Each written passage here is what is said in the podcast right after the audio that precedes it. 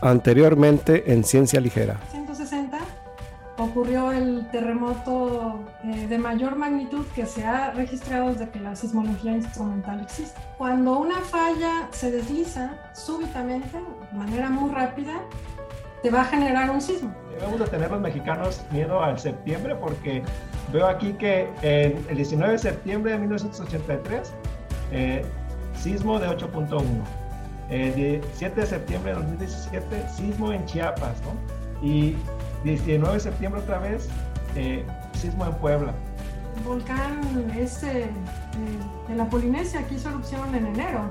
Junga Tonga Junga Japai, porque fue una cosa extraordinaria. Ese volcán hizo eh, explosión y generó ondas que se escucharon en todo el planeta, no una, sino varias veces. O sea, fue muy, muy impresionante. Una de las mayores erupciones a nivel mundial, esta del Punga Tonga Estás escuchando Ciencia Ligera, un podcast donde nos reunimos amigos para platicar acerca de datos, eventos, hechos y avances científicos de una manera ligera y divertida, con el fin de que te sumerjas o te ahogues en el fascinante mundo de la ciencia. Ahorita que estábamos hablando de estas explosiones, bueno, estas erupciones gigantescas.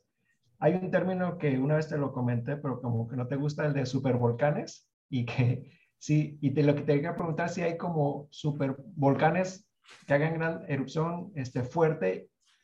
¿Crees que alguno puede tener como el potencial de extinción o, o sea, que genere demasiado humo y que pueda generar como un efecto invernadero o un volcán que pueda cambiar la vida del planeta? Eh, pues sí, o sea, eso que dices que no me gustaba el término, yo lo que te decía es que el término es un poco eh, debatible. Se usa mucho en, en, la literatura científica como en los medios, pero el tema es que de pronto no, no se maneja con, siguiendo la misma definición. Los, los, por ejemplo, los medios con tal de hacer una, pues no sé, noticia que suene amarillista. ajá, pues te van a poner super volcán, no sé, les gustan esos términos, ¿no? Pues son no, pues, extremistas. pues no sé si padre, pero... ¿Para quién? ¿Padre para quién? Sí, ajá. El tema es que a veces, no sé, incluso agencias importantes como la BBC usan el, el término eh, sin precisión, ¿sí? En la comunidad vulcanológica este término, se ha debatido sobre el término, pero lo que se acepta es que eh, para que tú consideres un volcán eh, como un supervolcán, tiene que estar, eh, tiene que haber tenido al menos una supererupción, entendiendo por supererupción una erupción volcánica explosiva que haya tenido más de mil kilómetros cúbicos de material eyectado. Y hay un rango, así como teníamos un rango de una escala de magnitudes para los terremotos, hay pues una, es, hay varias escalas, hay varias propuestas para medir la erupción, el tamaño de una erupción, pero hay una que es la más usada tal vez, que es el índice de explosividad volcánica, que va de 0 a 8, básicamente, donde 0 es eh, una erupción que no es explosiva, ¿sí? Y donde 8 puede también ser 9, tiene que ya ser algo enorme, pero estaríamos, estamos hablando de erupciones que tienen más de mil kilómetros cúbicos de material inyectado, ¿no? ¿Cómo, ¿Cómo cuánto es eso en distancia? O sea, un... No, esa... Kilómetros... Uf, Uf, sí, no. Sí, no. Demasiado. Eh, eh, sí, son erupciones, pues, de extensiones que van a abarcar. Pero, pero ¿ha pasado? Sí, ha pasado, sí. Okay. Esto lo sabemos porque ha habido geólogos que han documentado los estratos de esas erupciones pasadas. Ojo, no todo está realmente estudiado en el planeta. Hay todavía lugares que no, bueno, que no han tenido esta revisión y eh, probablemente haya más supervolcanes de los que oficialmente se tienen como documentados. Pero tal vez el más famoso, tú que vives en California, pues es el de Yellowstone. ¿Sí? ¿Perdón, el cuál? El de Yellowstone. Yellowstone, sí, sí, sí. Siempre hablan de ese, ¿no? O sea, la- y la prensa siempre está queriendo decir que el Yellowstone va a tener una erupción. Siempre está queriendo que No, tenga la una. está- según eso Sí. esperamos el super sismo, ¿no? El, el, el, siempre están aquí en California esperando. Bueno, yo me preocuparía más por un sismo que por una erupción del Yellowstone, sin duda alguna. Cuidado, Eso, Marcela, por allá. eso, eso, Marcela, sí es más probable. ¿sí? Pero una, Oye, su- Dulce. ujú. una super erupción del Yellowstone, que está muy bien monitoreado, eh, es de probabilidad muy baja, ¿no? Entonces, ese tal vez sea el, el- el más famoso a nivel mundial, pero hay otros supervolcanes. El, el Taupo eh, en, en Nueva Zelanda, en Guatemala también hay, hay uno que se llama Atitlán. Eh, en Japón también se tienen bien definidos ese tipo de volcanes, varios, ¿sí? Eh, pero además hay, hay otra cosa, que el hecho de que, de que tengas un supervolcán, como por ejemplo Yellowstone, no quiere decir que si Yellowstone tiene una erupción, vaya a ser una supererupción. Yellowstone podría tener una erupción que sea relativamente pequeña, ¿sí? Eso también es un tema que a veces puede, no O sé. sea, No es Ajá. que es un supervolcán, te da siempre una super eh, ah, erupción. Erupción. No, pero volviendo a tu pregunta, Jair, uno de esos volcanes sí tiene el potencial de cambiar el clima de nuestro planeta. Probablemente sí, hasta el punto de, eh, pues, de generar efectos en, en los, en el Por, por a- ecosistema. por ahí leí de, no me, no me acuerdo el nombre del volcán ni del tiempo, pero que hubo una explosión este, grande y que generó un, un año sin, sin verano y que era, que se generó un invierno, pero allá en Europa, pero no recuerdo este, el nombre del volcán. O sea, sí tienen Sí. como esa capacidad. ¿no? Sí, pero esa erupción que, que mencionas no era asociada, no era una supererupción, era una erupción de mucho menor escala. Si hubiera sido una supererupción, probablemente, pues a lo mejor no estaríamos aquí ni eh, hablando, ¿no? ¡Oh! Eh, sí, o sea, pero por eso digo, eh, el término de un supervolcán con una supererupción, eh, bueno, es que sí es algo extremista hablar de eso, ¿sí? Son, sí pueden ocurrir, sí, pero son Pero es más- eventos de más probabilidad probable muy un baja. sismo, más, es mucho más probable un sismo fuerte. Por un supuesto, Sí, sí, por sí. supuesto, por supuesto. Dulce, oye, Dulce, eh, platícanos un poquito, que ahorita hablando de la erupción, eso que el volcán eh, eh, avienta, expulsa, ¿qué es? ¿Cuál es ese contenido? ¿De qué está compuesto? Bueno, eh, no es un contenido único, depende del tipo de erupción. Sí, el tipo de erupción depende mucho del tipo de magma asociado con el volcán, ¿sí? Eh, de la composición química, pues, del- del- Ujú. de los magmas. Y esos pueden, esos varían desde magmas que se conocen como basálticos, andesíticos, dacíticos y riolíticos.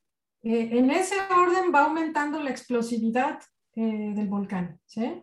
Entonces, volcanes como Hawái, que sí son, pues, bien llamativos y las fotos y todo lo que te puedas ver, ¿no? Claro, pero ves fluir la lava con raras explosiones, la ves fluir, puedes, no sé, estar a unos metros, tomarle foto, sabes que no te vas a morir, ¿eh? Ok. Y eso es por, porque son lavas de tipo basálticas de explosividad muy baja, ¿sí? Ok, ajá. Pero si el Popo o Colima están en actividad, que ahorita Colima está pues, bastante tranquilo, Ujú. El Popo ha estado muy activo, en estos días precisamente no ha tenido explosiones, pero el Popo, vamos, tiene actualmente actividad. No es recomendable que tú estés cerca de ninguno de estos dos volcanes, ¿sí? Porque, eh, pues, si empiezan con actividad explosiva, no te va a dar tiempo de, pues, de poder alejarte. Y también hay otro tipo de, de productos asociados con las erupciones de tipo explosivas. Eh, uno de ellos es eh, los flujos piroclásticos. En Colima tuvimos uno muy importante en el año 2015. Este que nuestro amigo Bonales fue a, fue a verlo y se, se Exactamente. muerto. es- sí. Estuvo en riesgo su vida. eh, Ya, este, Por supuesto que sí. Hay que nos sí. diga Bonales a ver después. Sí, es que tenemos un compañero, Yair y yo, de la universidad, que Ajá. el viernes, el viernes 10 de julio del año 2015, el volcán estaba en un punto de altísima actividad, ¿no? Y ese día empezaban las vacaciones de verano. Entonces, mucha gente dijo, no, hombre, el volcán está espectacular, vamos, a tomar fotos. Entre ellas este compañero nuestro que se acercó, eh, pues estaba como 8 kilómetros en la parte suroeste del volcán, ¿sí? Y, eh, ojo, hasta ese momento en que Bonales, nuestro compañero, estaba ahí, el volcán no se había salido de lo que había estado en los últimos, haciendo en los últimos 102 eh, años, ¿sí? pero, de pronto, la noche del 10 de julio, a las 10.15 más o menos, no, 8.15 de la noche, eh, una parte del, del edificio, por la intensa actividad que había, colapsa y genera flujos piroclásticos que afortunadamente para Bonales no se van por donde él estaba, sino que la mayor parte de ese flujo piroclástico se va por una barranca que estaba hacia el sur, no hacia el suroeste, que era por donde... ¿qué es, ¿Qué es ese flujo pero los, los, flujos piroclásticos son flujos que están formados por una mezcla de gases muy calientes gases. Y, por, roca o por eh, lava fragmentada de diferentes tamaños, tan pequeña como la ceniza hasta bloques del tamaño de un vehículo. Y ese oh. flujo, ese flujo avanza muy rápido, ¿sí? Eh, el flujo probablemente más famoso a nivel mundial, del que seguramente todos han oído hablar, es el de el flujo piroclástico del volcán Vesubio, de la erupción de que, pues que... El Vesubio, sí, cierto. del Pompeya, por ahí del año 79 después de Cristo, ¿sí? Eh, pero fue lo que pasó, en Pompeya estaban dormidos y el volcán tuvo un flujo piroclástico y pues bueno, las personas fallecieron porque ese tipo de flujo pues básicamente te puede, te fulmina, te quema los pulmones y ahí quedas, ¿sí? Afortunadamente, espérate Jair, afortunadamente para Jair, para... Para Bonales, para Bonales.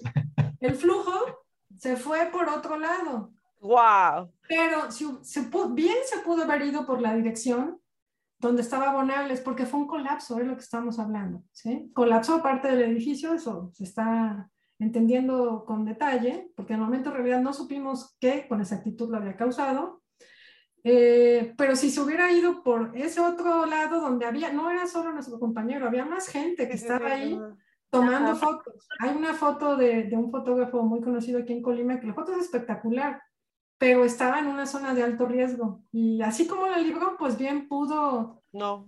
Fuimos, muy afortunados porque sí pudo haber terminado en tragedia esa erupción. Vimos una, una explosión grandísima y empezó a bajar como lluvia. Pensamos que era lluvia, pero era Ceniza. Ceniza. Les tocó una explosión fuerte allá arriba. Mira, sí, cómo viene y el carro. Este, y luego se oscureció y decidimos bajar y el carro con todas las luces eh, y no veíamos camino.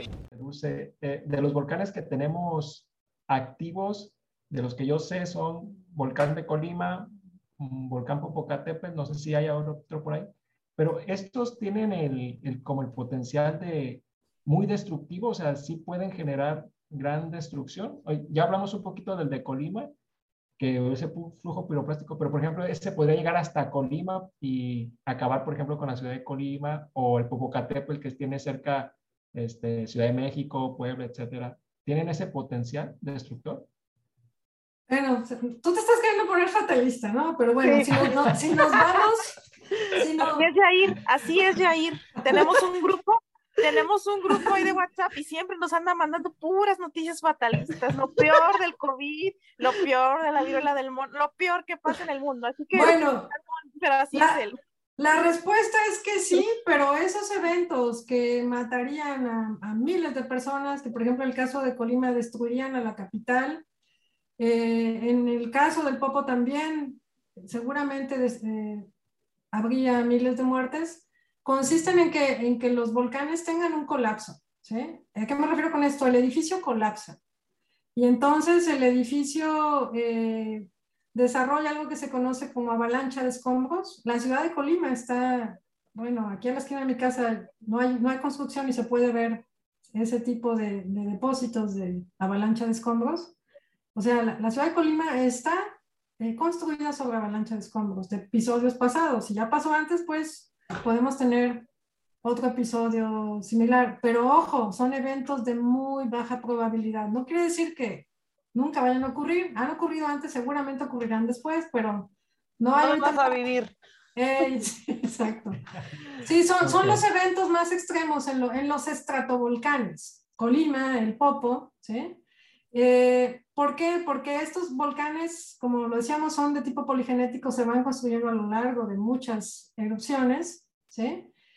Y eh, llegan a alcanzar alturas considerables. Si esos volcanes colapsan, que colapse todo el edificio, no estamos hablando de un pedacito, sino de un colapso de un sector importante de ese volcán, sí puede llegar a afectar, pues, seriamente muchas poblaciones, ¿sí?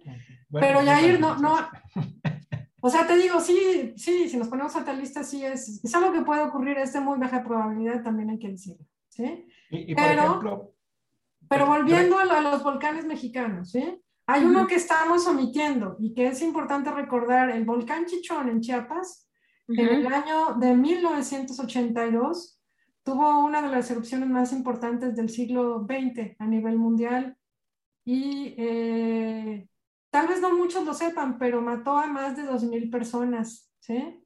Eh, como consecuencia de flujos piroclásticos, que era esto que estábamos hablando, ¿sí? O sea, yo de volcanes activos como Colima o el Chichón, no me preocuparía tanto de, un, de una avalancha de escombros, me preocupa pues más los lajares o, o los flujos piroclásticos, ¿sí?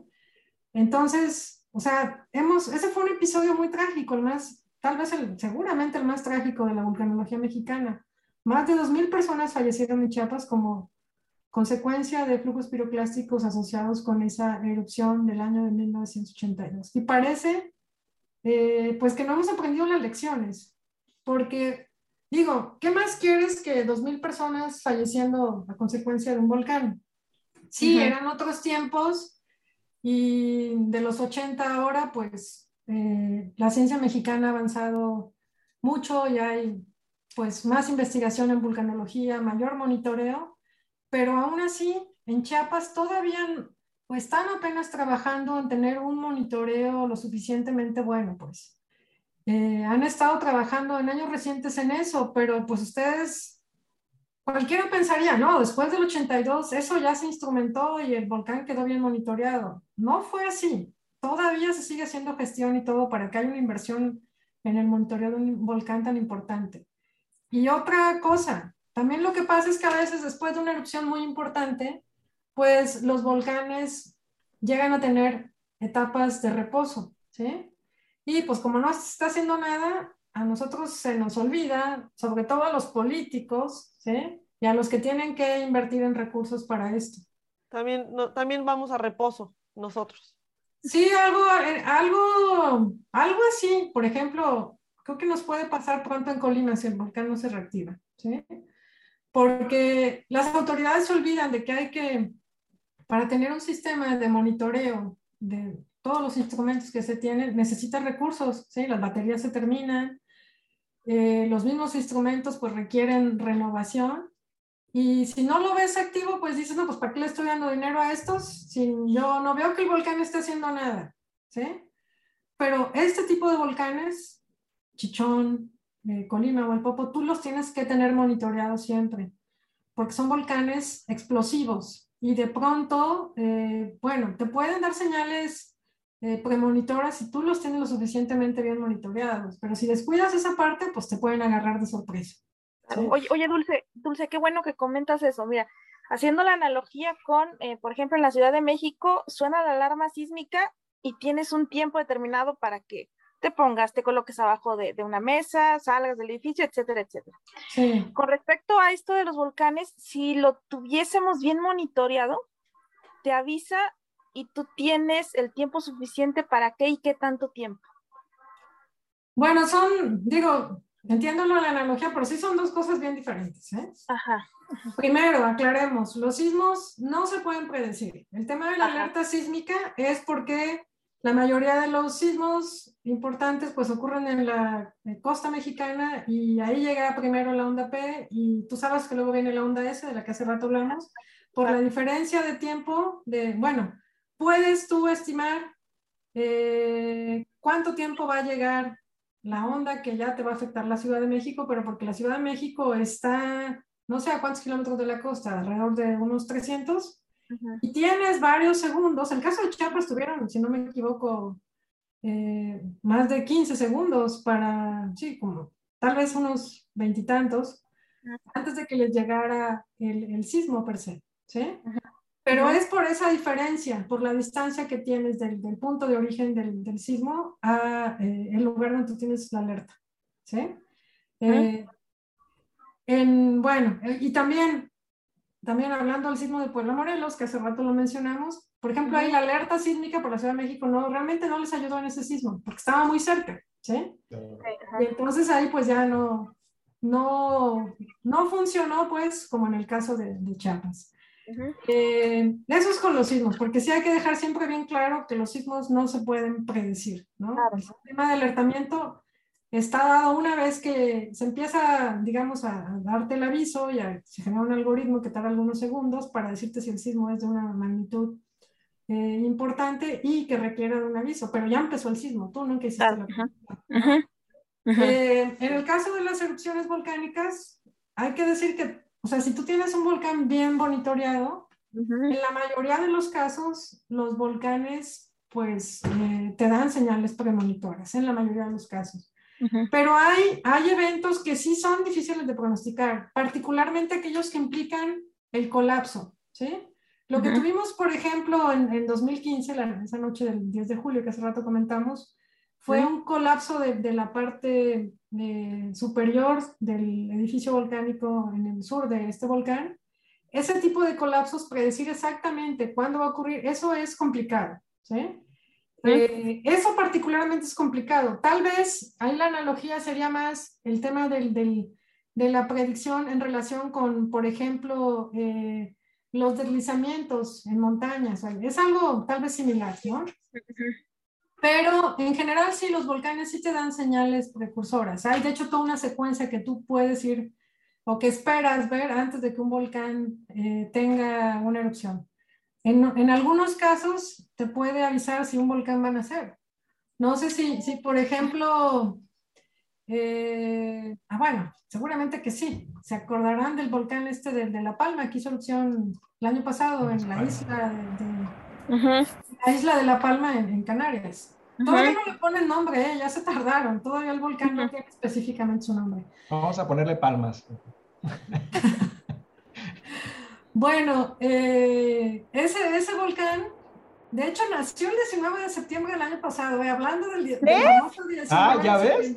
Hay que tener miedo a septiembre, yo lo digo. Ese día, ese día, si no me equivoco, era domingo 19 de septiembre, por ahí de las 3 de la tarde. Uy, uy. Ya, en, la zona, en la zona donde nació el volcán, había ya periodistas con cámaras, seguramente ustedes vieron los videos pero ya estaban ahí porque había habido todo un proceso de sismicidad eh, precursora que se fue acelerando conforme eh, se llegó al nacimiento del volcán. O sea, no, no, no los agarró de sorpresa, pues. Okay, ah, hubo toda una serie de señales, tanto sísmicas como de deformación y de los gases, que eh, hacían suponer que, que, estaban en el orden pues, de días para que el volcán para que el magma alcanzara la superficie. ¿sí?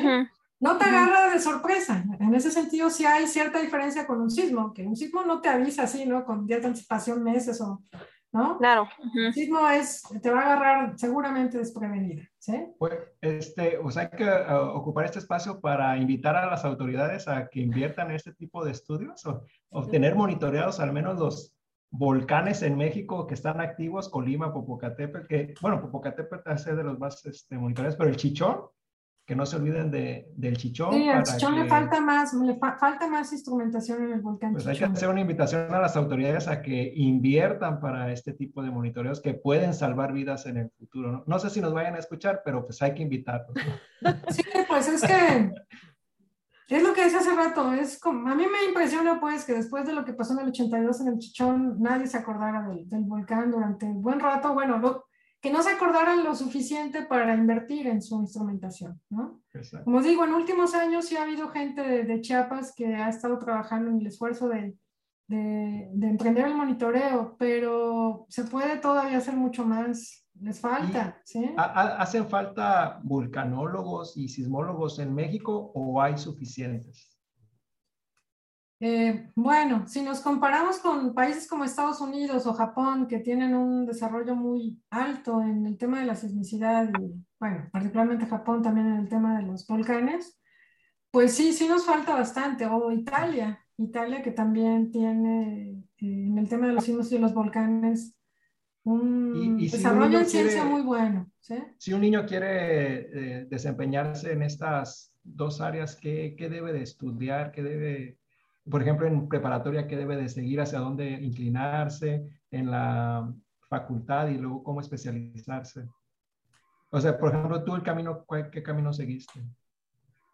Eh, bueno, en, sí hay cierta diferencia entre sismología y vulcanología, ¿no? Eh, en vulcanología, particularmente, es algo muy interdisciplinar, ¿sí? Puede entrar gente eh, de diferentes profesiones, porque pues para monitorear un volcán o para estudiarlo a detalle, necesitas realmente de la combinación de varios especialistas, ¿sí? Entonces, si por ejemplo quieres entender eh, realmente cómo fue el proceso de la erupción ya desde el punto de cómo fue ascendiendo eh, el magma al interior del volcán y cómo se formaron los cristales, eh, cantidad de gas que tenía y todo eso, pues para eso, de preferencias, te interesa esa parte, tendrías que estudiar algo relacionado con geología específicamente, ¿sí? Pero también podrías ser químico y enfocarte pues en, en esa parte de estudiar la, la química de las rocas, estudiar, bueno, sí tendrás en algún momento que entrarle a la parte de geología.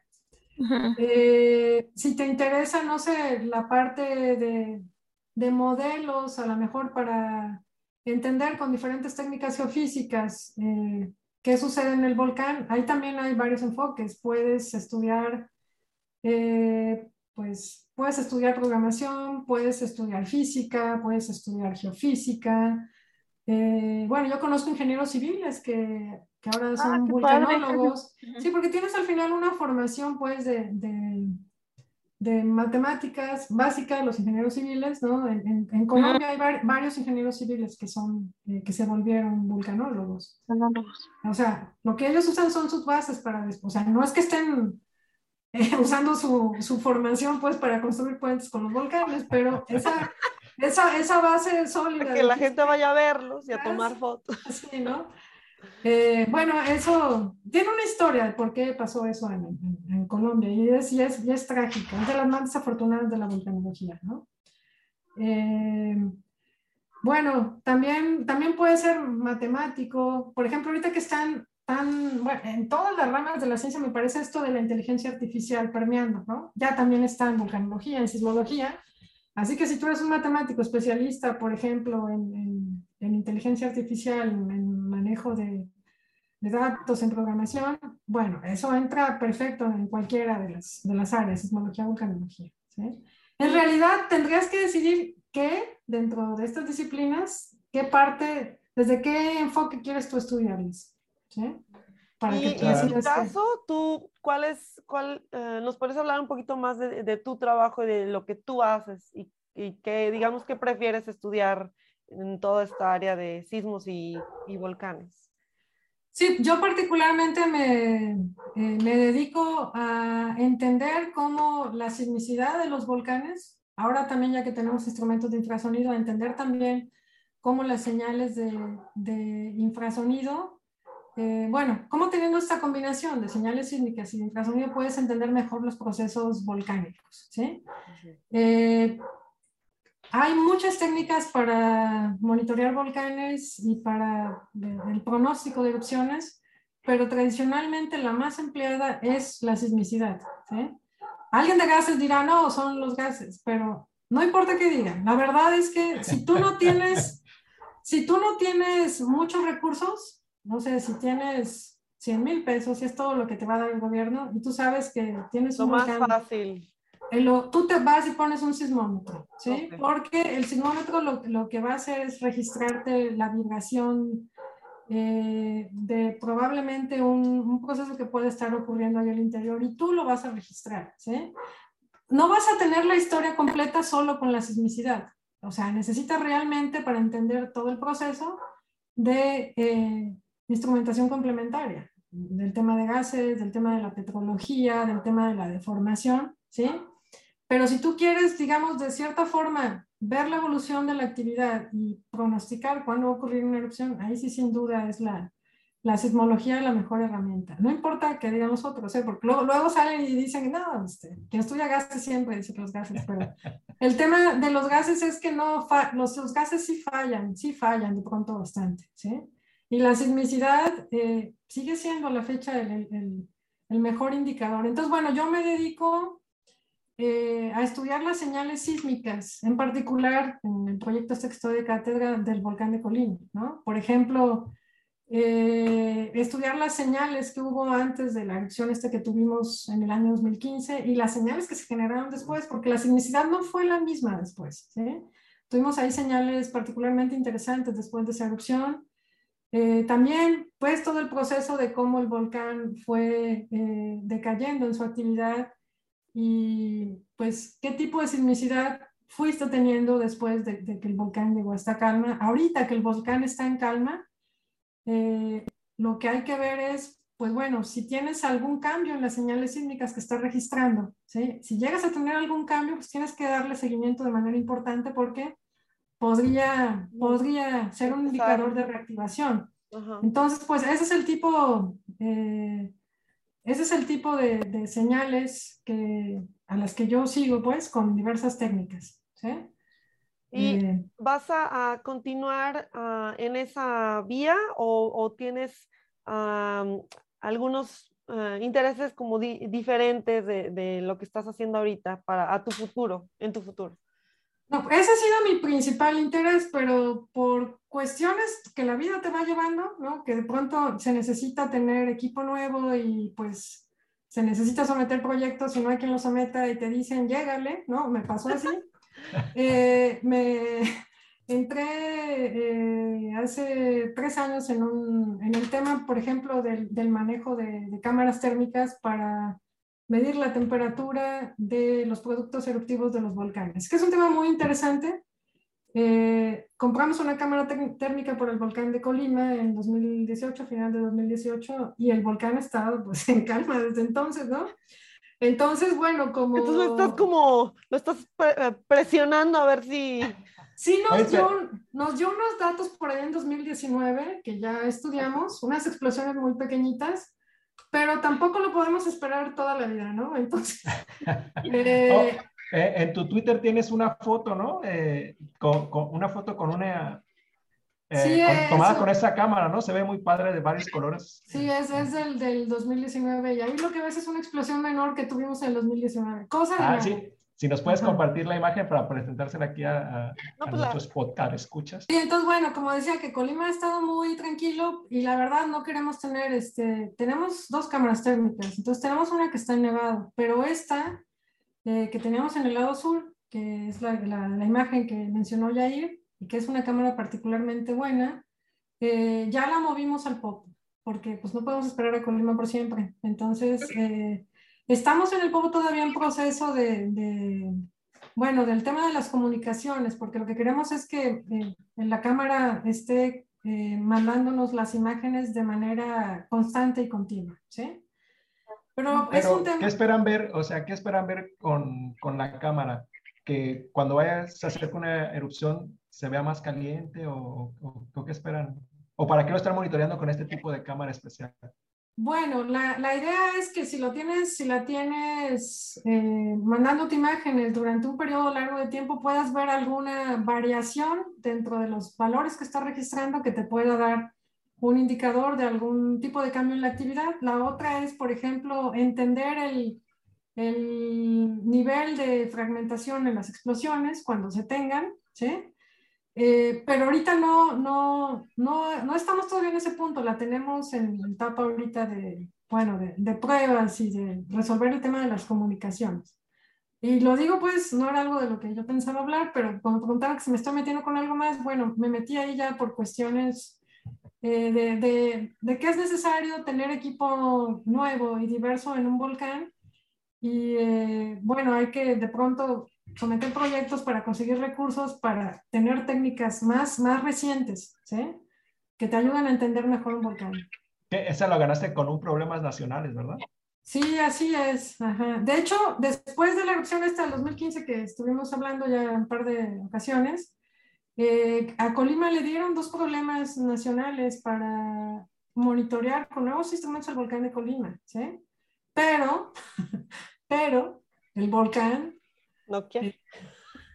Después de que dieron esos proyectos y se instrumentó bien, pues no ha hecho Pues, nada significativo. ¿sí? Pues mejor tenerlo así que, que, que nos muestre algo, ¿no? Mejor así calmadito, ¿no? Sí, pues sí. Es como los seguros médicos, ¿no? Los, los compras para no usarlos, pero si lo tienes que usar, pues lo usas. Claro, por supuesto, pero digamos en, en términos de, de la instrumentación que se tiene y, y de tu interés como científico, tú lo que quieres Claro, es claro. La explosión, la, que te dé datos Sí. y todo, ¿no? Ajá. No, tranquila, no, Dulce, ¿cómo no? No, pero sí, o sea, sí se, Dulce quiere así que se haga una erupción tremenda y ella tenga el premio Nobel. No, no quiero como Yair, que se acabe Colima con una cosa, ¿no? Eso, eso no quiero. Pues ahí Eh. vives, además. No, pero vaya, lo que es un volcán muy activo y tú esperarías que en algún momento vuelva a activar si tengas buenos datos para continuar con tu investigación. Eso sí espero, ¿no? Sí, sí, sí. Este, y Pero bueno, no, Estás innovando, o sea, estás, estás trayendo este, equipos nuevos para poder estudiar mejor a los volcanes que tenemos que están activos, medio activos o así, ¿no? sí, pero fíjate que es una también de, no sabemos cuándo, por ejemplo, este volcán se vuelve a reactivar. ¿Y qué tal si dura, no sé, digamos una década todavía dormidito, ¿no? Para, para, para nuestras vidas, ¿no? Eso, eso es un periodo muy largo de tiempo, ¿no? Pues si eso llega a pasar, la verdad es que tienes que voltear tus ojos a otros volcanes. Como ¿sí? te- sí, sí, sí. Sí, yo ya lo estoy Pues haciendo. ¿no? salchichón, luego, luego. Salchichón. Pues, me que- Sí, bueno, aquí por facilidad se dio, se está dando más, me parece que aquí, tal vez con el popo, ¿no? El chichón está un poquito más lejos, ¿no? Eh, pero, pero sí, o sea, hay muchos volcanes y hay mucho por hacer. Eh, el volcán con que tú estás estudiando, ¿cuándo se puede dormir y qué haces, no? Pues- Digo, lo sigues estudiando, pero eh, hay, sí hay técnicas y técnicas que, que solo puedes seguir manejando si el volcán está activo, como es el caso, por ejemplo, de las cámaras térmicas, ¿sí? Eh, ¿qué- con- si la cámara está ahí midiendo todo el día, pues ¿qué va a hacer? Pues nada más medir las temperaturas del edificio volcánico y ya, ¿no? Porque ahorita ni, prácticamente el nivel también de gases es mínimo del volcán de Colima, ni eso, ¿no?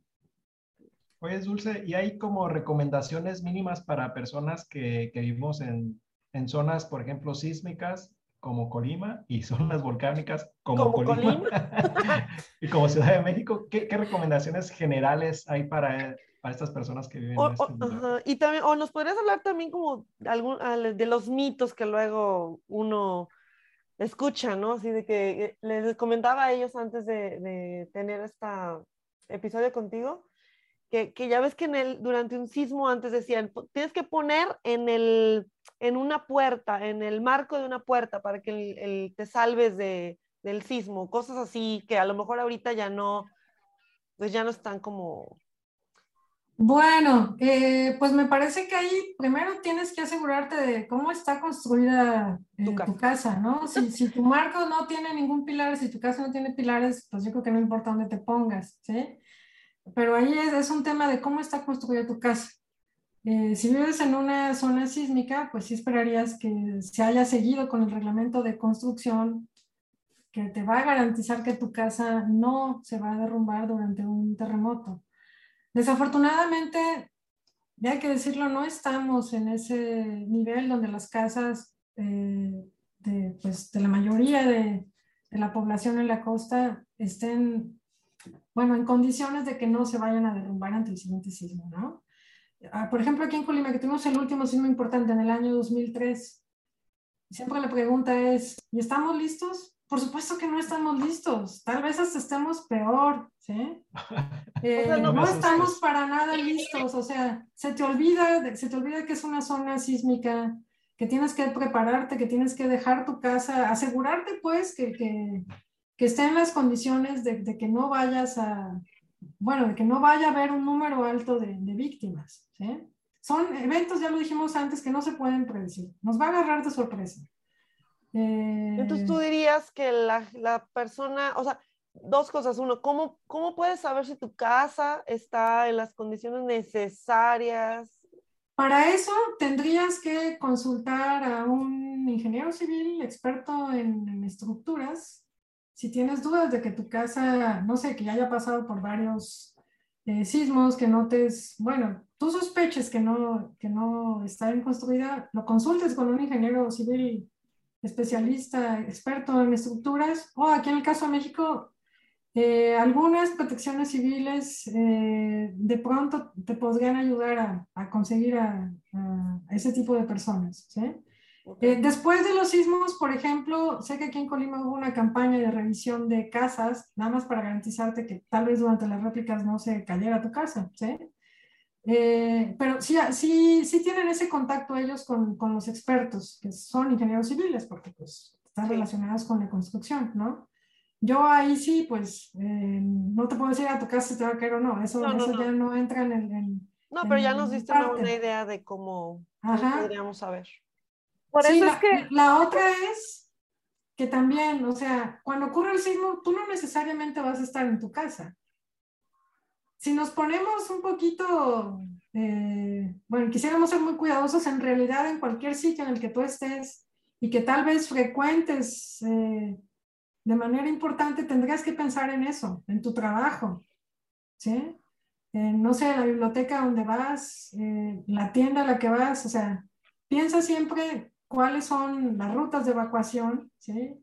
¿Dónde podrías refugiarte para que no, no te vaya a afectar el evento, porque pues puedes estar en cualquier lado, ¿no? Sí. Ajá, entonces. Y, y en el caso de, sí, Edith, perdón. Nomás de, como anécdota, por eso dicen eh, que la construcción o ha aguantado tanto la torre latinoamericana, eh, tanto sismo tan fuerte en la Ciudad de México, ¿no? Sí, sí, sí, porque se diseñó para, pues, resistir sismos y sí, ya ha aguantado todos los eventos, ¿no? Que han... ¿De sí. cuándo se construyó la Latino? ¿Qué había sido? ¿En mediados del siglo XX? No recuerdo en qué año, pero... No recuerdo, pero entonces, este, si en realidad se tiene, digamos, eh, si se puede prevenir de esas tres, bueno, no prevenir el sismo, obviamente, pero construyendo toda una sí, zona sí, sí, bajo esos bajo esas bases de que deben de tener cierto tipo de construcción, pues, pues se podrían evitar también. Por supuesto, pues, los sismos van a seguir ocurriendo. ¿sí? Claro. Lo, lo, único que podemos hacer para eh, disminuir la exposición, pues es eh, tener mejores construcciones. No vamos a evitar que, que sucedan, porque ya lo dijimos hace rato, las placas, estamos aquí platicando, bien chido, pero las placas se están moviendo y los sismos van a ocurrir si alguien quiere apostar, yo les apuesto que va a temblar eventualmente. ¿no? Eh, eso es una apuesta ganada, ¿no? Mis estudiantes no la quieren, no me la quieren hacer, ¿no? Que, no sé.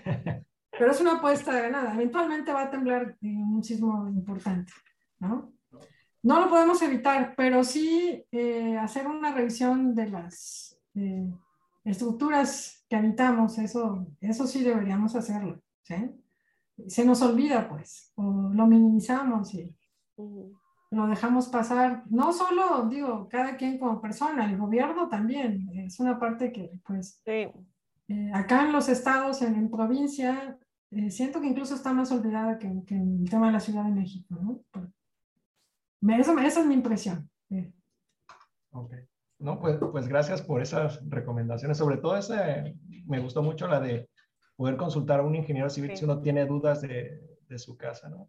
Y pues te, te quiero agradecer, eh, Dulce, por haber aceptado estar aquí en Ciencia Ligera. No sé si quieras platicarnos algo más, quieras añadir algo más, o, o alguien más en el, Marcela, eh, Edith.